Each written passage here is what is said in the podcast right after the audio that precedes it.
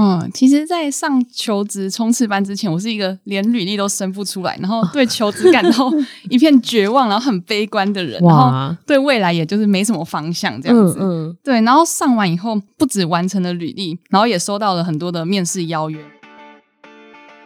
欢迎收听一零四青春通识课，陪大学生一起找方向。节目中我们会开箱不同产业工作的真实面。访谈大学生生涯规划、探索自我的故事，讨论如何在大学养成职场必备的软硬实力，在出社会前先陪你找方向。记得订阅我们的节目，不错过最新上架资讯。Hello，大家好，我是 Phoebe。不知道大家有没有投过履历，还有面试的经验了呢？其实啊，不管是打工啊、实习，或者是找正职工作，你都会需要一份履历。那通过了履历这一关呢，你才有办法去面试。那有面试之后，才会有机会拿到 offer。那不知道大家在写履历的时候，会不会脑筋一片空白，不知道写什么？总觉得诶，好像自己这段经历没什么，真的有人要看吗？或者是说，难得得到了一个面试的机会，可是呢，要跟面试官直球对决，有时候一时反应不来，然后不知道回答什么，或者是被问倒。我们今天就要和大家分享一个神奇的酷东西，而且它只要花六个小时就可以帮你优化履历，让面试的邀约如雪片般的飞来。这边就要郑重的为大家介绍一个超级实用的免费资源，是由一零四人力银行精心策划的求职冲刺班。哦，这个开头真的非常业配，可是这真的是一个非常实用的东西。这是一堂六个小时的线上课程，那很仔细、手把手的教大家如何写履历啊，还有怎么面试。目前已经有三百多位的学员都完成了课程，很多人从求职小白变成面试小天才。那我们今天就邀请到求职冲刺班的王牌讲师，还有两位求职冲刺班的学员，一起来聊聊履历面试的一些小撇步，还有求职冲刺班到底有多有效。那首先就让我们来欢迎我们求职冲刺班的王牌讲师，同时也是劳动部指定的履历讲师许玉婷，请玉婷介绍一下自己。Hello，大家好，我是玉婷，很高兴又回到了青春通识课喽。真的，我们之前的集数啊，有请玉婷来拆解那个履历的一些地雷啊，还有履历的一些小撇步，相信那一集大家也是印象深刻。对啊，所以再回到青春通识课，然后又可以介绍我之前所录制的这个六个小时的课程，真的是非常的高兴。那因为过去我在招募的这个过程中，有大量看履历的经验，还有面试的经验。对，那也透过一零四 Giver 的平台，也见证了大概一百多个人的履历。哇，那当然我也在大学也担任过几次的模拟面试的面试官，所以我非常可以了解大学生准备要踏出。职场的这一个可怕的心情，因为他们在我的面前就是一副那种不知所措、小白兔的，然后泪眼汪汪的感觉。真的，我真的还遇过接近崩溃。哦，然后这时候我就会觉得说，哇，原来有这么多的同学，或者是说刚出社会的新鲜人，他们真的好需要像这样子手把手的课程。那因为呢，我过往也有在大学，还有一些职训局有一些开课的课程，很高兴能够收到一零四的邀请来录这个六个小时的线上课程。那把我之前受限于实体的环境，不能一口气讲六个小时的这一个过程呢，透过线上课程，然后慢慢的跟同学说。说。哇，真的非常感谢玉婷今天也来分享，因因为其实刚刚玉婷有讲到一个重点，你一个大学生突然要变成新鲜人，踏出职场之后，其实这个身份转变从学校到职场。他虽然只是可能只是一个月几天的时间，可是那个环境真的是差非常多。而且第一个面对的问题就是履历到底要怎么写，我要怎么找工作？这就是其实很多学校没有教，可是你又必须在那一刻一夜长大要自己学会的事情。真的，而且我觉得今天最高兴的地方是我可以看到说真的有这样子的很好的成效，两位同学，因为线上课程我其实不知道我的。学生在哪里，长什么样子，其实没有互动。所以我其实，在课程上线之后，我也一直很担心是不是同学会有没有办法吸收。嗯嗯。嗯，所以今天很高兴可以回来这边，然后跟同学一起讨论，然后呢，能把这样的经验再传递给更多的人。真的。那接下来呢，我们就要欢迎我们求职冲刺班有两位完成课程的学员。那他们其实因为在上完求职冲刺班之后，就有非常惊人的改变，然后有有发现自己有一点不一样，然后也有受到这个有一些影响。那我们先欢迎维山，请维山帮我们介绍一下自己。嗨，大家好，我是维山。那我是毕业于中央大学资工所。我是一个不喜欢 coding 的纯血资工人，我一路读了六年的资工系这样子。可是你不喜欢 coding？对，OK，就是当初是为了看在钱的份上，想说 前途一片光明，就选了这个系所。对对，然后其实我自己本身就是课业也普普的，也没有得过什么书卷奖那些，嗯，然后也没做什么 side project 啊，但是我就是很喜欢参加跟职工无关的课外活动，嗯，对，然后我就。不确定自己想做的职务是什么，所以我那时候一心就只想找个沟通比重大于 coding 的工作。哇然后，所以不论是什么啊 PM 啊，或者是什么少一点 coding 的软体工程师的职务，我都会去面试。在这不到一个月的时间，嗯、然后我在今天就正式的签下我的第一份工作。哇！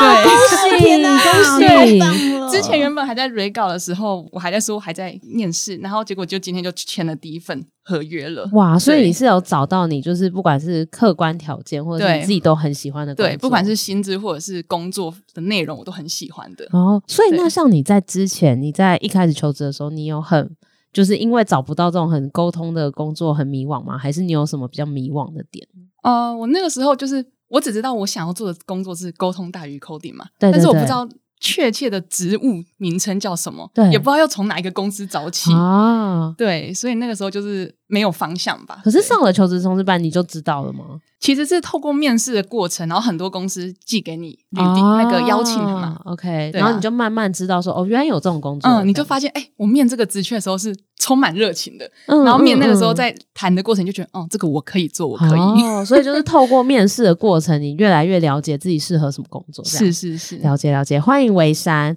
那接下来欢迎嘉颖。Hello，大家好，我是佳颖。那我现在正在就读东吴大学气研所硕士二年级。嗯，那由于我提前入学的关系，所以我现在其实是硕二下，那也正在筹备我的论文了。那我在气管系主要修习的是有关于人力资源跟组织管理部分的课程。嗯，诶，那所以就是你，因为你有提到你现在是研究生嘛，是。那可是你你也还没毕业，可是你就会想要求职了。对，因为我现在是硕二下，那我想说，那也正是可能要准备好我的一些履历呀、啊，面试一些技能，可能要慢慢就是加强一下，才有利将来求职。哇，真的是超前部署诶，因为就是还没毕业的同学，然后就会想要来。那这边就很好奇啊，就是想先问维珊，当初。为什么会想要报求职冲刺班？是有什么契机吗？或者是你在求职的过程遇到什么困难？嗯，我那个时候会想要报，是因为要找工作，第一步就是要先写履历。对，然后我就上网去查说，哎，要怎么样制作履历嘛？然后就有很多工具，对，就发现一开始第一步就会在那边设计美美的版面，然后就花很多时间在那边啊，要用这个工具还是要用那个工具呢？然后后来就发现。OK，你设计好模板，你却不知道要写什么哦。对，然后我就想说，算了啦，不要管什么美编不美编，回到一零四上又最基本，它就是给你一个框框嘛，你就把它填满。嗯，然后我就填完学校、姓名、生日那些，我就开始不知道要写什么哦，然后就按了看看范例。对，就是不按还好，一按就是更加 绝望。怎么说怎么说？大家怎么都写的这么好，然后大家都好优秀，怎么大家从在学期间所做的每一件事，好像都是为了这份工作在做准备一样，看起来很有目的性这样子。对啊，然后我就想说，天呐，我都在干嘛？就是做的东西太广了，好像没有一个专精，然后。又觉得哦，我又还不知道我想要做什么工作，嗯，那我要写什么？那我就很崩溃，然后每天就看着履历，点开一零四，然后就流眼泪，然后再关掉，点开再流眼泪，再关掉，然后就有一天就看到，哎，就是一零四上有广告，就说有求职冲刺班的，对，免费报名课程，对，重点免费，免费。我就想说啊，不报白不报，对，免费的就试看看好了，加减听。对啊，然后不试还好，一试就觉得天哪，我还推荐给我朋友，一试成主顾，对不对？真的。其实我觉得刚刚维山提到，应该是很长新鲜人会遇到，就是一片空白，不知道自己做过的那些事情到底可以写成什么样的履历。然后看了范本，觉得呃，距离看起来又更远了，这样子 真的对啊。那再来佳颖呢？你那个时候为什么会想要报求职冲刺班？你是有遇到什么问题吗？哦，主要也是因为就是一直都没有收到向往的面试邀约嘛，都是一些比较中小型企业来找我，嗯、然后也是找我的职务也不是我所向往的人资类型。嗯、那我就想说，是不是我的履历上面表达的不够清楚？对，然后反而就是很多各种杂七杂八的一些工作都会来找我，像是什么？就 show girl 啊，然后、哦、完全就是跟你设定的不一样，对，跟我设定的完全是不一样的。当然还是有一些有看我科系是国贸系，之前大学是读国贸系，然后可能就会有一些很多业务助理的工作要丢给我。对，但是其实我还是想要先从人资领域开始做起。后来就是也是跟维珊一样，在社群看到求职冲刺班的报名资讯，然后也看到免费这两个字，然后我就哇，这也是不报白不到的心态，然后就是就是一起报名的，然后也是跟着玉婷老师一起学习。然后有发现说，哦，我觉得跟着玉婷老师其实是真的可以有所帮助的，哇因为后来真的是有得到一个不错的面试邀约。哇，哎、欸，真的很棒！因为刚刚其实听到维山跟佳颖他们都分享，他们两个是比较是不同阶段。因为维山他是一开始就不知道该怎么办，写完基本资料之后就空白，然后看到那个范本之后更差。可是佳颖是已经有过写履历的经验，只是一直都没有心仪的面面试邀约，或者是都是不相干的一些职类嘛。那这可能也都是新鲜人在写履历的时候很常会遇到的问题。那这边呢，玉婷可以分享一下，像他们刚刚提到的一些问题啊，或者是说你觉得在写履历或者是面试常见的问题，在求职冲刺班里面有分享，你可以稍微透露一点点给我们的听众尝鲜一下。你觉得这些问题要怎么解比较好？嗯，其实这就是非常典型的刚出社会的同学最常遇到的问题。第一个就是写太少。嗯，那写太少的时候，其实整个版面就会非常的干。对，就算你全部都用满版的照片去贴，它还是一份没有字的图，一个图册这样。对对，所以其实你用越华丽的模板，其实会让你自己觉得更空虚。哦，所以这个时候，其实我在课程里也不断鼓励同学，因为重点不是说你的经历真的这么少，嗯，而是你觉得你写不出来。哦，然后或者是说，你其实写的少的原因，是因为你对于自己的经历是没有自信的，嗯，因为你会觉得你所做过的每一件事情都不值得写，嗯，那像刚刚维山讲，他其实是一个不喜欢 coding 的自工人，对，那这个过程中，其实他在社团里，可能也许他有非常多的丰功伟业，嗯，嗯，那这些丰功伟业到了转换成履历的时候，他会觉得，哦，天哪！我怎么没有好好 coding？嗯嗯，那他就会觉得说他没有东西可以写。对，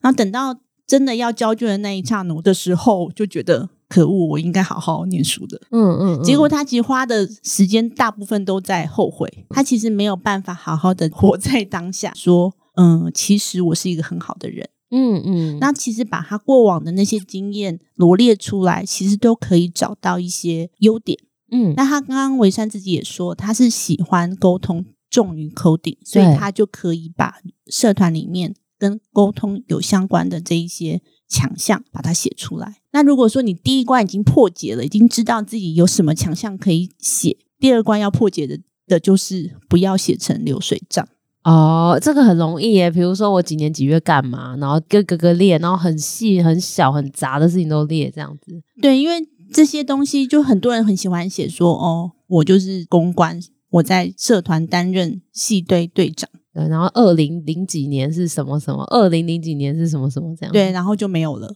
就是会变成是说，可能没有办法带领着用人主管去理解你这个人真正的强项，嗯，那比较好的写法当然就会是说，担任系队的队长，带领整队五十个人，对，听起来就比。十个人要强嘛？对，那多一些佐证，让你的这些经历没有那个流水账的感觉，嗯，那它就会是一个很好的履历了。对，就让它看起来读起来是一个有内容的句子，不是只是一个好像是写在那个服务证书上面的字这样子。对，哦，哎，那刚刚就很好奇，威三，你你在写那一段啊，因为你有提到说。因为像玉婷说写太少是一个问题嘛，那相信你，你原本也是写太少那个类型嘛，后来你是怎么扩充的？比如说像你很多社团那一段啊，你有怎么去写它吗？嗯、呃，我那个时候真的就是看了影片以后，然后照着老师的步骤一步一步，就是老师会提供不同。角色，或者是以不同科系同学的出发点，然后给出不同的范例。嗯，我就等于是照着那个影片，然后截图按暂停，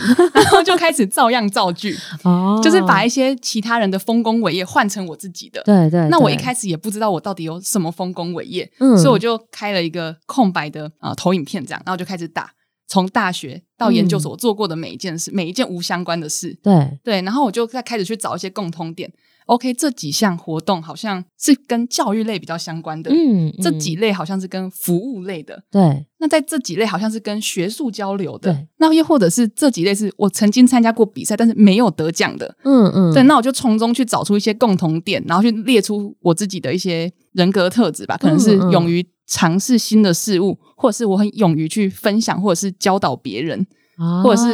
从中去找出一些关联点，对，嗯，所以像这些你你的经历就变成是佐证你这个人的特质的一个蛮重要的经历，嗯、而且你在面试的时候，面试官应该可能就会问你这些故事，是对，而且我就在那个一零四最下面不是一个专案嘛，然后大家不是都会放什么之前可能做过的报告啊，或者是什么，对，然后我就等于是放了一张我的照片，再列了比如说我几个呃社团的经历，啊、然后就是用精简的方式写出我做了什么事。哇，对，然后再给自己下一个标题，可能是透过社团我更认识自己，或透过什么我做了什么事，这样。哎、哦，这个很不错，嗯、这个也推荐大家。对对，因为我没想过专案可以这样用，因为的确大家可能都是写什么什么竞赛，可是他把那个专案那个栏位就是来介绍自己，然后跟自己的社团经验还有人格特质做连接，对，真的很不错哎。那刚刚玉婷也有说啊，就不要用流水账的方式，可能要把一些重点列举出来嘛，然后帮任务人主管更好的去认识你。那像这个部分，佳颖你在你的履历上有什么调整？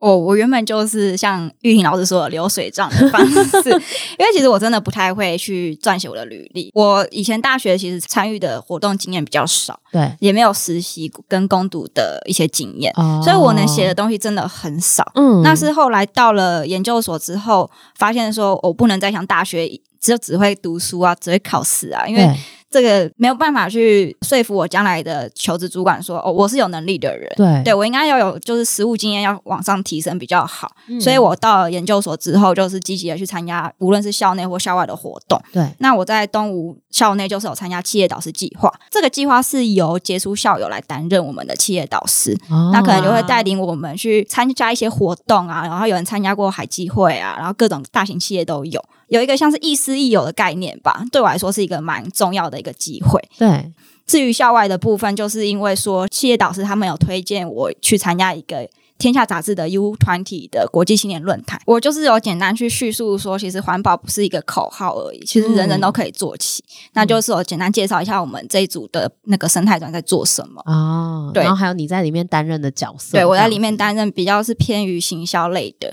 哦，就等于说，因为你刚刚有提到你大学的时候比较没有什么校外的活动啊什么，但是研究所之后，因为自己系上有那个呃校友的计划嘛，然后又推荐你去参加那个永续的计划，那你就变成很多素材可以写，然后因为它是专案式的，你就可以从里面截取出跟你想要走人资方面有关的内容。对。哦，很棒诶。那再来想要请两位分享一下上了玉婷老师的课程，你们印象最深刻的是哪一部分呢？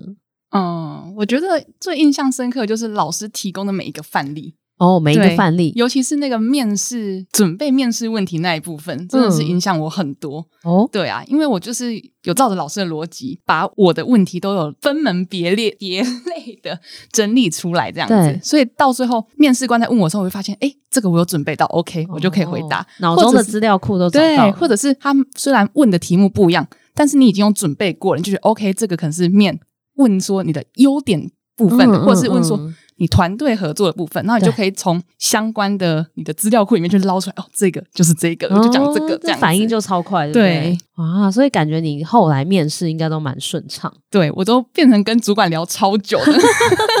面试都是两三个小时起跳。哇，哎、欸，两三个小时真的就是人家愿意花这么多的时间来听你讲话，其实蛮不容易、嗯。对啊，而且大部分人可能就会，因为我们这个科系可能一开始要考一些 coding 的部分，对，然后考完以后才是跟你聊一些人格特质，或者是你其他做专案的一些经验。对对，之前我同学是好像很快就面完了，嗯，我们面了同一个职务这样子，嗯、结果我们面了差不多三个多小时，就是主管一直在跟我。聊一些我课外的事情哦，然后我也会一直跟主管追问一些他，比如说工作的问题，比如说问他说，啊、呃，在这份工作中，你觉得哪一个部分是最有挑战？是哪一个部分是让你最想离职的？哎、欸，你在访问他，对，然后他就说，哎、欸，这真的是。很特别的，对，他说，他说这个是很特别的问题耶，对，他就说，哎、欸，你蛮特别的。然后因为面试的时候，我又都可能都笑笑的，对吧？然后主管就就一直跟我说，哎、欸，你看起来很开心呢，完全没有紧张感。对对对，哇，真的很厉害。那佳颖呢？你觉得你印象最深刻的课程的部分是哪些呢？哦，我印象最深刻的就是玉婷老师有在课堂中有提到，就是要将自己的履历做出 hashtag。嗯、那 hashtag 这个概念，其实我在之前参加正大气研所的招生说明会的时候就知道了，因为他们的每一个学长姐在跟我们自我介绍的时候，都是列出自己的三个 hashtag。哦，那这种方式就是变成说，你可以很清楚、快速的知道说这个人的人格特质是什么。嗯嗯，对，就不用像流水账的方式，然后让人家可能会失焦。嗯，那我认为说这个方式也是我之后想要学习。的，只是之前因为比较少参加过社团的经验啊，打工经验跟实习经验，其实我自己是不太清楚说我到底是怎么样的一个人。嗯，那到了研究所参加过校内跟校外的，无论是社团经验还是打比赛的经验，我才知道逐渐去摸清楚说我到底是可能是怎么样的一个人。那针对我目前列出的三个 hashtag，就是第一个就是人脉网，就是我很、嗯、很喜欢把我的朋友圈串在一起，哦、就是不同阶段的，因为。对于我们读气管的人来说，我们将来如果要创业干嘛之类的，人脉是非常重要的一个资产。那再来就第二个就是以酒会友，因为我其实是个蛮爱喝酒的人。哦，感觉酒跟人脉也可以连在一起，就是喝酒就有人脉。对对，喝喝酒 就有人脉。那我就喜欢就是带大家去一个比较轻松的地方，然后大家认识彼此，就呼应我第一个人脉网的部分。对。那再来第三个就是输出是给自己最好的输入，哦，就是学长那时候一进研究所的时候，学长有提到说，其实我们读了研究所啊，我们专注在这个领域上，我们吸收了这个领域很多的很多的知识，对。可是我们吸收归吸收，那你要怎么去证实说你吸收了？嗯、那就是用你内化过的方式去输出给别人，嗯，去呈现给别人。嗯对，哎，那刚刚其实听了维珊跟佳颖分享了很多嘛，就是他们因为上了求职冲刺班之后，有了很多收获，然后在履历或者是在面试过程中有一些调整。那不知道玉婷可以稍微分享一下，哎，你看了学员这样子的成效啊，那跟你当初预期，还有你在设计的时候，可以分享一下你当初的那个想法吗？嗯，好啊，因为平常。我们在大学的分享里面，真的就是看到非常多迷途的小羊儿们，对对对，然后看着他们就是其实都非常有才华，嗯，但是就只是没有信心，嗯，所以。在三，可能平常在大学分享，大概都是有时候是一个半小时，对，有时候三个小时，嗯，然后你可能同学光忙着拍投影片，他根本其实也没有那么多时间可以吸收哦，真的，所以很多很想要跟同学分享的事情，其实我没有办法，真的很花时间慢慢的去说，嗯，嗯，所以这一套课程，其实我在设计上，我也透过比较长时间的酝酿，对，然后跟同学沟通很多观念。例如说，我们一直讲面试，面试，嗯，那我们之前在课堂上有说，其实 interview 就是 inter 嘛，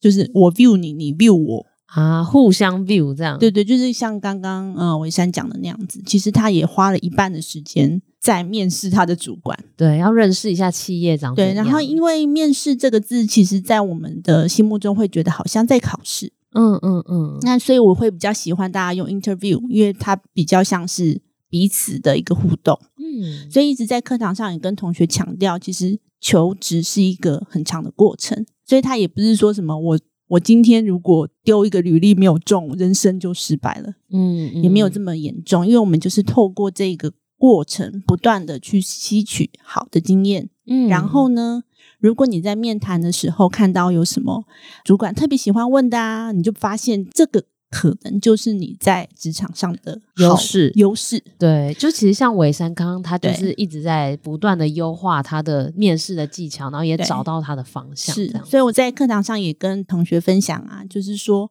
你面试完之后要赶快再回来改履历哦。嗯嗯，因为你必须要把你在这个面谈的过程中所吸取到的这些经验，再让你的履历更加的加分。嗯，了解了解，这真的很重要诶。所以，另外觉得还有一件事情，是因为很多的大学生或者刚出社会的学生，他们在写履历的时候，起手式还是用 Google，Google 去 Google 范本啊，然后结果大家都写差不多这样。嗯，Google 范本其实也没有什么不对啦，但是大家要小心一下，就是现在已经是二零二二年了，所以。那个范本可能也要找一个比较新的范本来抄哦，对对对，不然都是小康家庭开头这样。对啊，然后另外是说，因为现在的社会其实看履历的方式也不一样，我们可能十年前没有人知道什么叫 hashtag，对对。但现在又是 hashtag，又是远距面试。其实，在这一次的课程里面，我们也加了非常多与时俱进的内容。哦，真的，这个整个情境啊，然后还有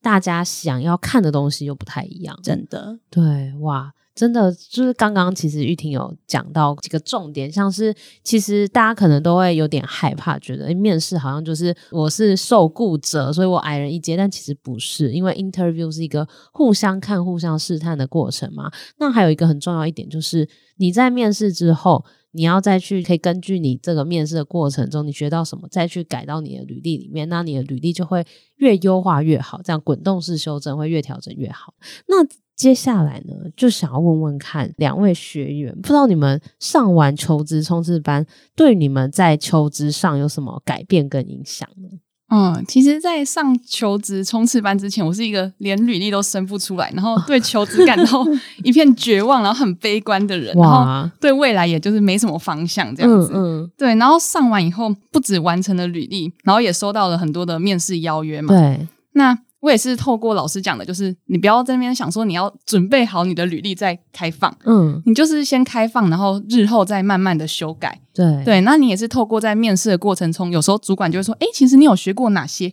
你其实可以把它放在履历上。哦，原来就可以放这样。对，我就说啊，可是我觉得我没那个没有很熟悉耶。他说你就是先把它打开，其实很多东西本来就是你在学校有学过，就会比没有学过的人。会更好上手，对对对，对，所以你不要害怕这件事情。我也是透过这样子的方式，然后再去回去修改我的履历。嗯，嗯，对啊，而且发现你每天去修改的话，就会一直收到很多新的面试邀约，这个真的很激励人心哎。嗯，哦，我想到当初我们在课程中其实也不断的提醒，就是更新日真的非常的重要。对，更新履历的。更新日啊，因为你就是要常常的回来更新的履历，这样子才会让用人主管知道说你是一个 active。的求职者哦，所以其实有些企业的人资或用人主管，他会去看履历最新更新的日期，是。哦，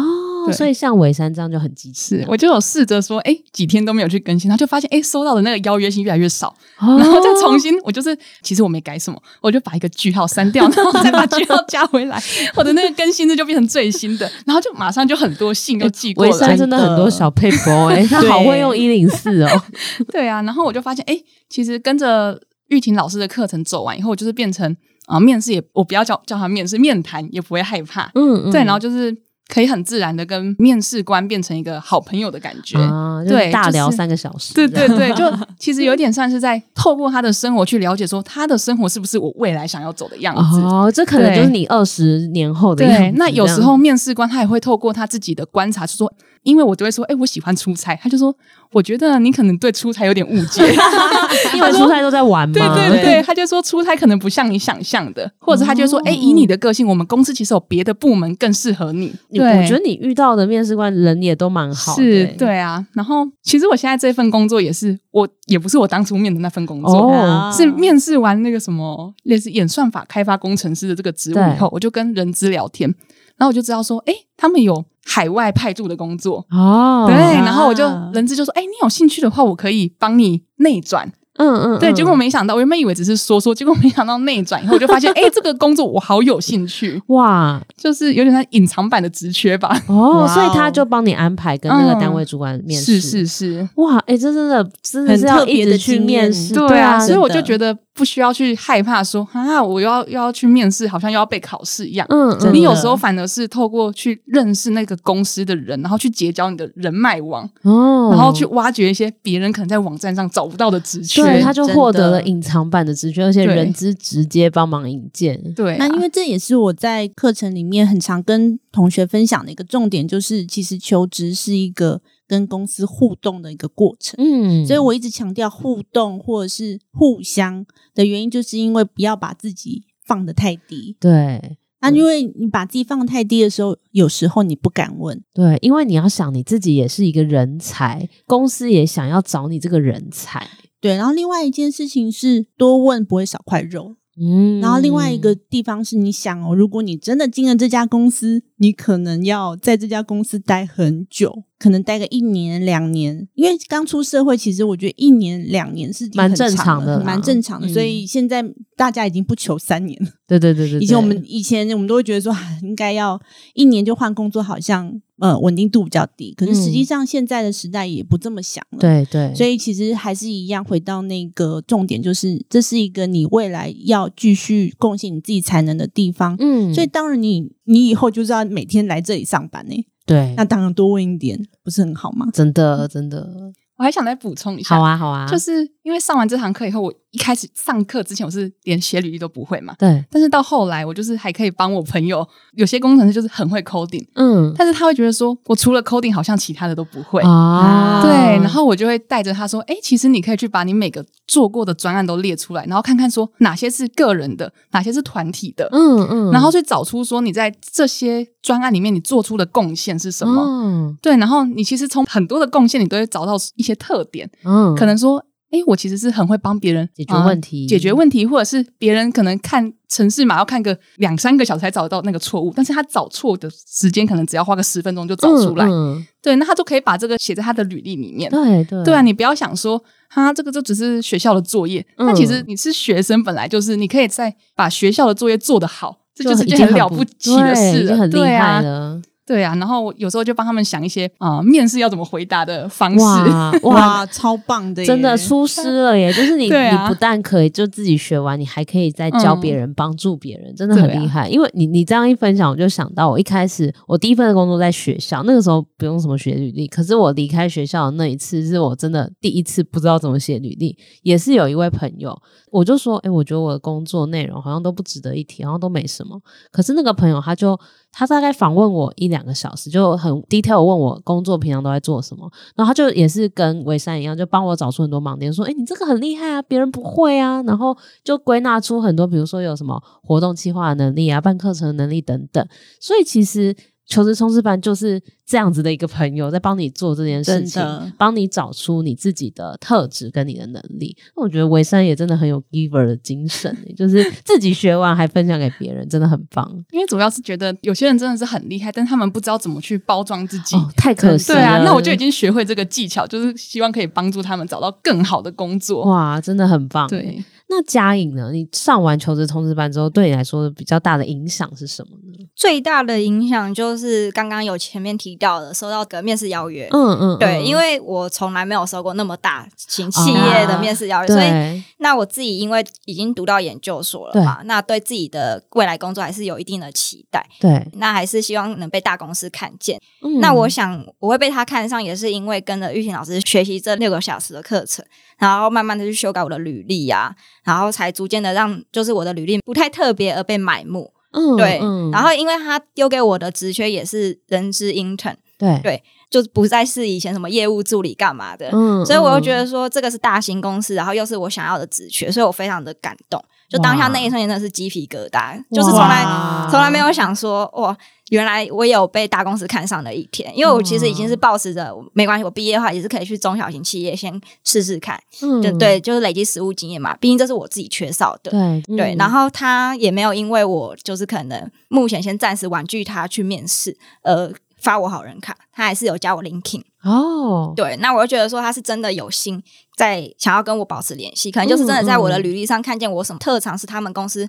所期待的。哇，对，那我就很感动。真的，因为这样，呃，虽然说佳颖其实还还在就学中嘛，那你现在已经履历上已经有被大公司看到的潜力，那你之后就其实还有很多的时间，你可以再慢慢的就是再累积一些面试的经验，然后再去修改你的履历，然后你这样就是会越来越多就是这种大公司的邀约，而且相信应该也给你很多信心，对不对？确实，就是增加我的认同感，对自我的认同感，嗯、真的好哇，好棒！我上这个课怎么那么好啊？就是又可以拿到工作，又可以增加自信心。那最后呢？我觉得玉婷听到这边应该很感动，就是你那精心设计的六个小时的课程，帮助了。其实这只是两位学员来分享，但其实已经有三百多位学员完成这个课程。那你要不要最后在节目的尾声再呼吁一下？如果说写履历啊、面试有困难的听众，那是不是请他们赶快报名一下求职冲刺班？真的，因为这六堂课真的是我集结这几年来的履历面试的心得，不管是我每一次去大学分享，或者是透过职训局去上课，其实都有非常多跟学员面对面的互动。那这些互动其实就放到我的课程里面，所以几乎我在课堂上所回答过的问题，我全部都放到这个线上课程里面。对，而且很重要的一件事情是，它是线上课程诶，嗯，完全不需要等待。对，然后你也不需要说等开课的时间，对，然后呢还可以暂停回放，暂停回放。对，然后我看到有些学员他其实就是像伟生那样子的一个做法，他就是写一段，然后看一段，嗯嗯，他写一段看一段。那我们的课程设计呢，其实每一堂课它也有课后的作业，对，所以你也不用担心说哇天哪，那履历。这么长的区块，我怎么可能一下子就完成？嗯嗯，那其实也不用那么担心，因为实际上整个课程都有非常详细的导引。嗯、那最后还有介绍一些面试的一些技巧。那如果说你走到前面三堂课把履历改的差不多的时候，对，其实如果说你的要领都有拿到，通常就会开始有一些面试的邀约。那这时候你就继续看 面试的技巧。哇，那这些面试的技巧，因为又加上远距面试或者是视讯面试的一些技巧，那是现在坊间比较少看到的分享。对，对，那这些分享其实也是我自己，不管是自己面试不同的人。然后我们也发生过，真的，我真的发生过来面试的人，他在小吃店跟我们做视讯面试。哈，然后我就想说，你哪招？这个背景，然后就是很很很想冲动的把我的那个上课链接丢给他，就是说，嗯、呃，这个好像有一点点不夸张，帮我切两份。对对，因为很多人可能就是没有想过说，原来视讯面试你需要开镜头，嗯嗯，所以他就会想说，没关系，反正就。就面试嘛，对，就殊不知对方通常都会要求。第一印象就已经先扣分了。对对对，就当我看到后面有人在送菜的时候，我就想说，我到底要跟你聊些什么呢？所以我觉得这这六堂课其实是有非常多丰富的资讯。嗯，然后我觉得很重要的一点是说，如果是你已经有一些技巧的人，会让你。不止找到一般的工作，会找到更好的工作。对，隐藏版的工作也有，海外派驻。所以，如果你的目标是想要更好的工作，那你一定要来看这个线上的课程。哇，真的很棒诶，就是玉婷这样推荐，然后又有两位学员。其实我有一个朋友，他是原本在出版业，然后上完求职冲刺班，他是对自己比较没有信心，面试的部分比较不 OK，他后来就成功面试进去。科技业。哇，对，科技业就是也有编辑相关的工作，可是就是他从来没有想过会有这样的转变，所以其实听到刚刚大家的分享，相信听众朋友，如果你有想要写履历、面试，因为其实人生中你定会有需要写履历的时刻嘛。那欢迎大家，就是我们会把求职冲刺班的链接放在资讯栏，那大家都可以去报名，它都是免费的，而且呢，它是线上课程，时间非常的弹性，这些学校没有教，可是你出社会又一定要会的东西都在里面。那希望大家就是可以赶快报名。那如果有任何的问题或者是有想法，都可以留言给我们。那如果有话想要跟玉婷说的话，也欢迎留言告诉我们哦。那我们青春通识课这集到这边，我们下周见，拜拜，拜拜，拜拜。谢谢你收听这集节目，好想知道你听完这集有什么想法哦。